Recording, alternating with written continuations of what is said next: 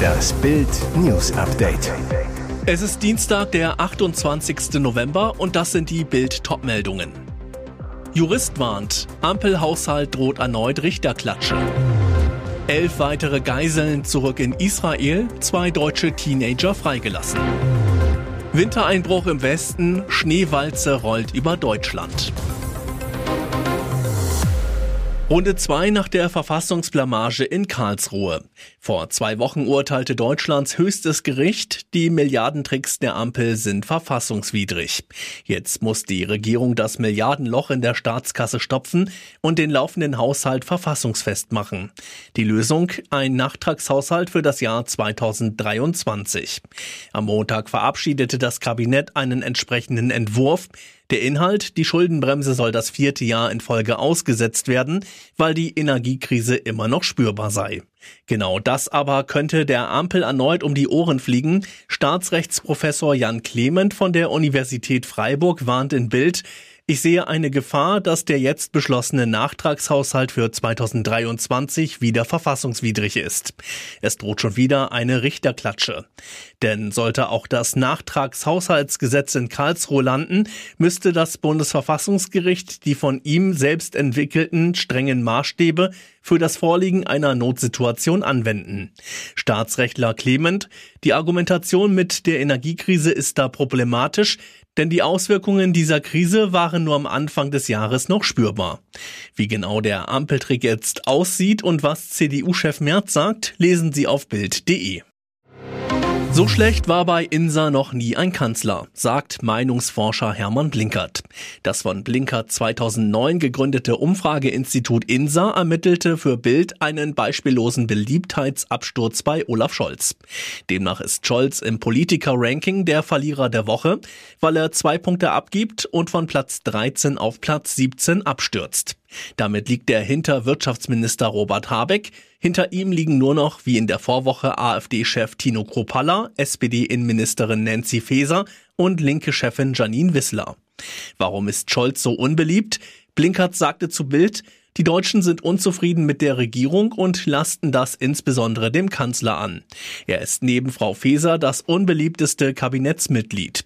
51 Prozent der Bürger finden ihn schlecht. Das ist der negative Spitzenwert im Politiker-Ranking. Zum Vergleich, Scholz Vorgängerin Angela Merkel war immer in den Top 10 des 20 Positionen umfassenden Rankings, auch auf dem Höhepunkt der Migrationskrise. Scholz, sagt der Meinungsforscher, sei beliebtheitstechnisch noch nie eine wirkliche Lichtgestalt gewesen, doch in Phasen, in denen er besonderen Handlungswillen gezeigt habe, seien seine Werte besser gewesen. Wieder ist eine Gruppe von Geiseln in Freiheit. Elf von Hamas-Terroristen verschleppte Israelis wurden freigelassen, teilte die israelische Armee mit. Dabei handelt es sich um neun Kinder und Jugendliche sowie zwei Mütter.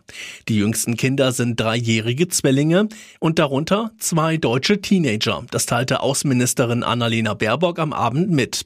Nach 52 Tagen Leid und Verzweiflung könne die Mutter der Teenager diese wieder in die Arme schließen, schrieb Baerbock auf X. Ich denke an die Familien, die weiter bangen. Wir tun alles dafür, dass auch sie ihre Liebsten wieder in die Arme schließen können.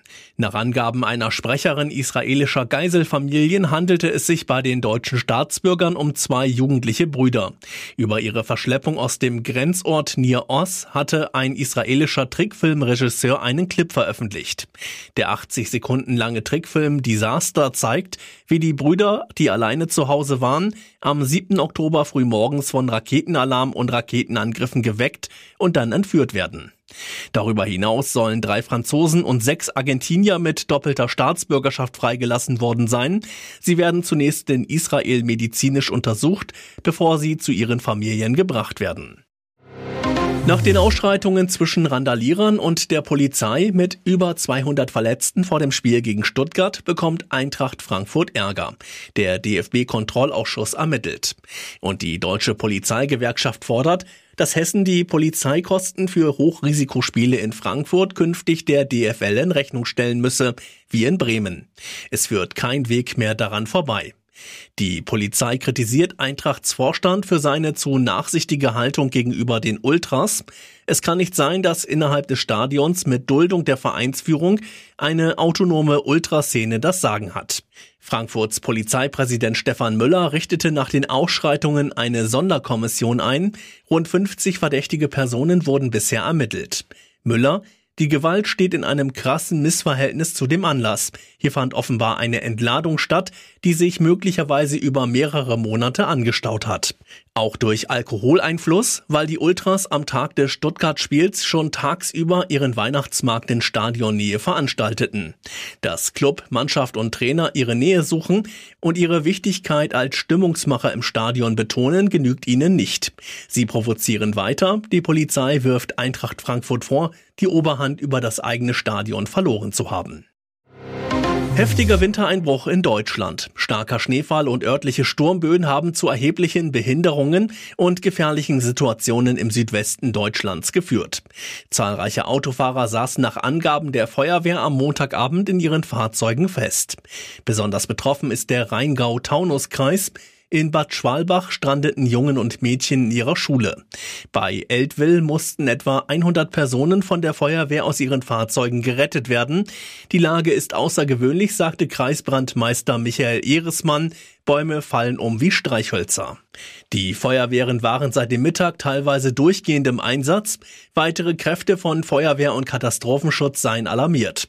Der Rheingau-Taunus-Kreis habe einen Führungsstab, unter anderem mit dem Landrat Sandro Zehner, dem Kreisbrandinspektor Christian Rossel und einem Verbindungsbeamten der Polizei eingerichtet, um die Einsätze während der Unwetterlage zentral zu koordinieren. Und jetzt weitere wichtige Meldungen des Tages vom Bild Newsdesk. Politisches Erdbeben in Hannovers Rathaus und massiver Dämpfer für die Grünen. Die rot-grüne Koalition im Rat ist zerbrochen. Die SPD steigt aus dem Bündnis aus. Der grüne Oberbürgermeister Belit Onay steht in der Landeshauptstadt ohne eigene Mehrheit da. Ausgerechnet ein Herzensthema von Onay und den Grünen insgesamt hat die Koalition gesprengt. Die Pläne für eine autofreie Innenstadt. Mit einer großen PR-Aktion hatte Onay im September seine Vorstellungen präsentiert. Citystraßen ohne Autoverkehr, 3800 Parkplätze weg, mehr Grün. Die Pläne kamen nicht überall gut an.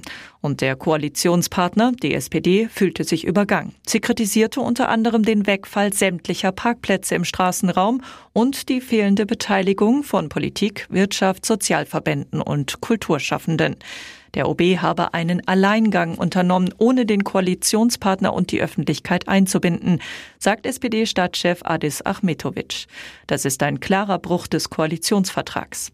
Die Sozialdemokraten tüftelten an einem eigenen Verkehrskonzept für die City und verweigerten Unai die Unterstützung. Über Wochen bemühten sich die Streithähne um Schadensbegrenzung, Krisentreffen, Koalitionsausschuss, am Sonntag ein letzter Schlichtungsversuch im Rathaus. Vergebens. Montagmittag gab die SPD bekannt, das rot-grüne Bündnis ist Vergangenheit. Beben beim größten deutschen Autokonzern. VW-Markenchef Thomas Schäfer bereitet die Belegschaft auf einen möglichen Stellenabbau vor und gesteht, dass die Konkurrenz davon geeilt ist.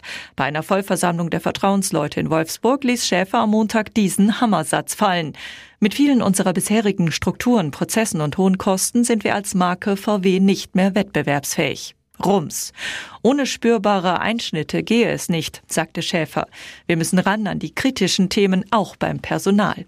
Ein VW-Sprecher bestätigt gegenüber Bild, die Aussage nicht wettbewerbsfähig ist auf die Marke VW bezogen.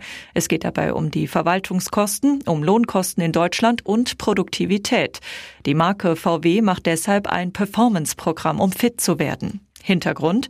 Andere Autokonzerne, zum Beispiel Tesla, haben ihre Produktionskosten so stark gedrückt, dass sie im Vergleich zu VW pro verkauftem Fahrzeug ein Vielfaches an Gewinn machen.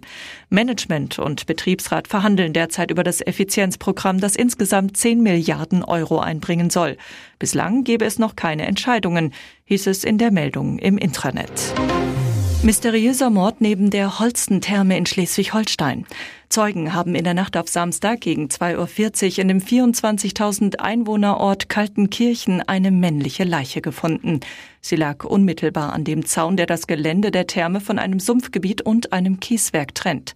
Für die Ermittler stand schnell fest, der Mann, der bislang nicht identifiziert werden konnte, wurde ermordet, nach Bildinformationen mit einem Kopfschuss. Wurde der Mann hingerichtet, während sich hunderte Menschen nebenan im Wasser und den Saunen entspannten? Nach Bildinformationen wurde bereits am frühen Samstagmorgen ein 17-Jähriger festgenommen. Er soll sich freiwillig gestellt haben, sich aber nicht zum Tathergang äußern. Ein Richter erließ Haftbefehl wegen Totschlags. Wie die Ermittler dem Jugendlichen auf die Spur kamen, wollte die Polizei in Itzehoe bislang nicht bekannt geben. Die Fahnder sprechen von Hinweisen zu einem Tatgeschehen im Bereich Uetersen und sucht Zeugen, die in der Zeit von Dienstag bis Samstag verdächtige Beobachtungen gemacht haben. Das Erlebnisbad Holstentherme wurde 1999 gebaut, verfügt über ein 2000 Quadratmeter großes Warmwasserfreibad, einen großen Saunabereich und ein Fitnessstudio. Am Freitag hatte es um 22.30 Uhr, gut vier Stunden vor dem Gruselfund, geschlossen.